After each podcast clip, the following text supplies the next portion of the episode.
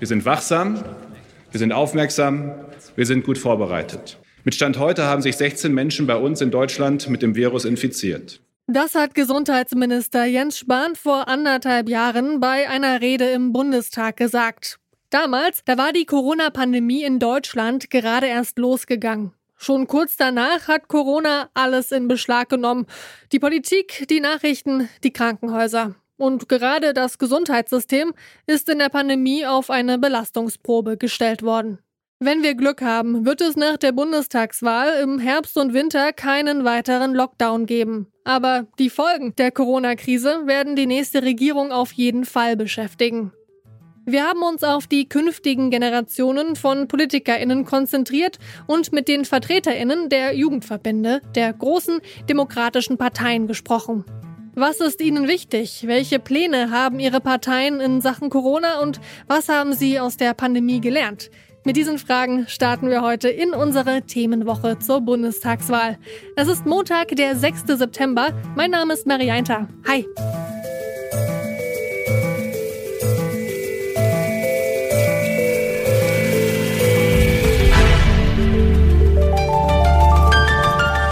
Zurück zum Thema.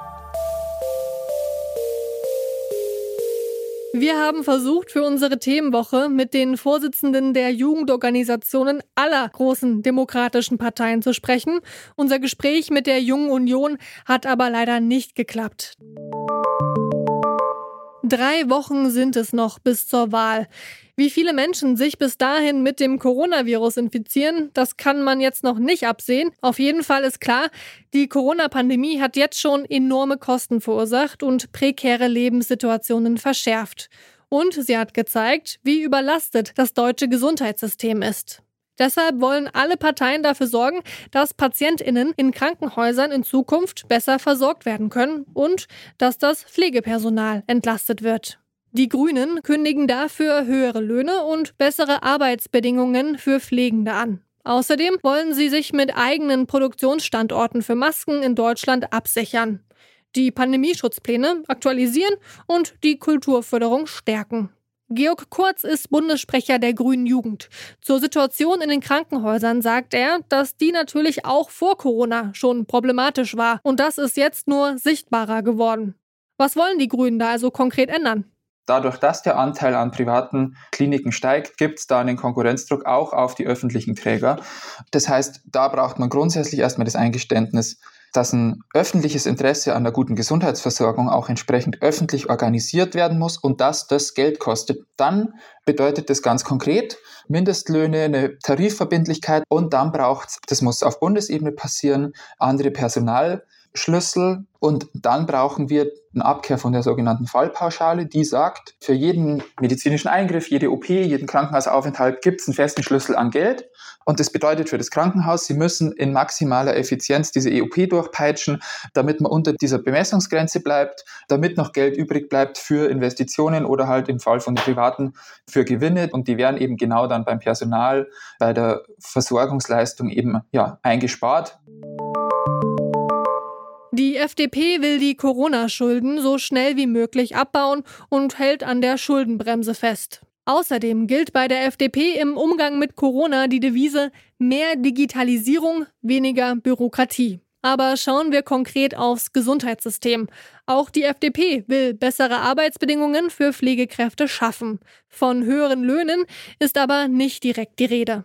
Die FDP setzt vor allem auf Bürokratieabbau, meint Jens Teutrine. Er ist Bundesvorsitzender der Jungen Liberalen.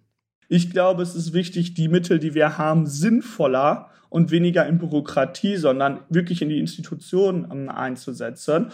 Und bei der Gesundheitsversorgung gibt es Bereiche, da machen wir das nicht sinnvoll. Deswegen glaube ich, ist es nicht die Frage mehr oder weniger Mittel immer, sondern auch, wie setze ich überhaupt das Geld ein. Damit Gelder besser eingesetzt werden, plädiert die FDP in ihrem Wahlprogramm unter anderem dafür, dass Zitat, Fehlanreize für eine Überversorgung sowie ein Überangebot an Krankenhausleistungen bereinigt werden. Aber ist das nicht das Gegenteil von dem, was das Gesundheitssystem gerade braucht? Worum geht's bei dieser Forderung? Wir brauchen äh, zentralere Krankenhäuser, die spezialisierter sind. Und die andere Ansatz ist, wir brauchen möglichst in, den, in der gesamten Fläche, auch im ländlichen Raum, überall Krankenhäuser. Um, und da ist dann die Frage, okay, äh, was ist der richtige Weg? Und ich glaube sowohl als auch. Aber wir sind an einigen Punkten, glaube ich, dass wir äh, uns auch äh, auf spezialisierte Krankenhäuser, die größer sind, besser ausgestattet sind, fokussieren müssen, als äh, komplett in der äh, Fläche überall dann vertreten zu sein. Ähnlich zur FDP will die Union Bürokratie im Krankenhausalltag abbauen, damit Pflegekräfte und Ärztinnen mehr Zeit für ihre Patientinnen haben. Die Ausbildung in der Branche soll attraktiver werden, indem das Schulgeld für Gesundheitsberufe abgeschafft wird. Außerdem will die CDU, Zitat, die Willkommenskultur für ausländische Pflegekräfte stärken. Von höheren Löhnen für Pflegende schreibt die Union im Wahlprogramm nichts. In Vorbereitung auf zukünftige Pandemien sollen nationale Reserven für medizinische Versorgungsgüter angelegt werden. Neue Schulden will die CDU nicht machen. Die SPD will die Arbeitsbedingungen in der Pflege verbessern durch mehr Personal, denn das bedeutet weniger Stress.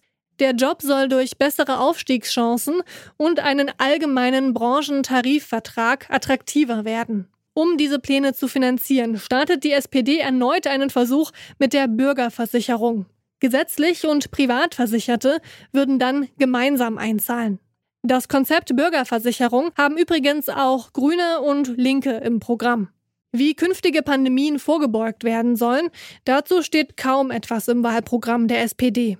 Wir haben deshalb Jessica Rosenthal, die Vorsitzende der Jusos, gefragt, was die SPD sich da vorstellt.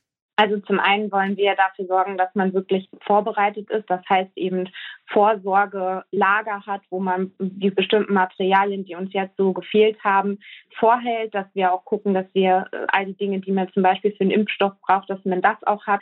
Der zweite Schritt ist, äh, aus der Corona-Pandemie lernen. Das heißt eben, dass wir das Gesundheitssystem stärken und komplett neu aufstellen. Wir müssen da die Arbeitsbelastung senken, wir müssen die Löhne erhöhen. Und ich sage das als Lehrerin ganz klipp und klar, wir müssen endlich in Bildung investieren. Das, was ich in den letzten anderthalb Jahren erlebt habe, zusammen mit meinen Schülerinnen und Schülern, zusammen mit den Eltern, das darf sich nie wieder wiederholen.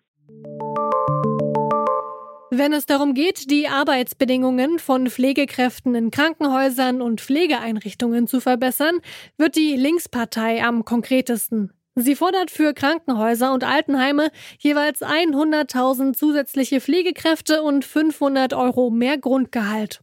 Außerdem will die Linke auch die vorhin schon erwähnten Fallpauschalen abschaffen und die Pflegeversicherung zu einer Vollversicherung ausbauen. Geht es nach der Linkspartei, sollen zudem mit Blick auf den weltweiten Kampf gegen Covid-19 die Lizenzen der Impfstoffe freigegeben werden. Über eine Formulierung im Wahlprogramm sind wir allerdings gestolpert. Und zwar heißt es im Programm der Linken kein Lockdown für die Demokratie. Darüber habe ich mit Maximilian Schulz, einem der Bundessprecher der Linksjugend, gesprochen. Es soll eben zwei Sachen zusammenbringen. Also wir sind in weitesten Teilen, es kommt natürlich auf die Ausgestaltung von Lockdown an, äh, für, für einen gesundheitlichen Lockdown, der aber eben trotzdem natürlich äh, parlamentarisch gedeckt sein muss. So. Und so, so Schnellentscheidungen von Ministerkonferenzen etc., das ist halt die Problematik. Also es ist von uns nicht unbedingt eine Kritik des Inhalts, sondern eher eine Kritik der Form also ein harter Lockdown, dafür war, war immer eine Mehrheit da. So, so wird ja nicht gehandelt. Und das ist ja, was man kritisiert. Dass es eben eine Corona-Politik geben muss im Sinne der Bevölkerung. Und mit dem Sinne der Bevölkerung meinen wir jetzt äh, nicht die laute Minderheit derjenigen, die äh, glauben, Corona sei ein Ammenmärchen. Die Corona-Pandemie hat vor allem im Gesundheitswesen einige Defizite offenbart. Die wollen alle Parteien angehen. Nur der Weg dahin, da gibt es bei den Parteien noch größere Unterschiede. Fest steht, für die künftige Bundesregierung steht einiges an, um die Folgen der Corona-Pandemie aufzufangen. Und da stellt sich die Frage, mit welchem Geld eigentlich? Darüber sprechen wir morgen in der nächsten Folge unserer Themenwoche zur Bundestagswahl.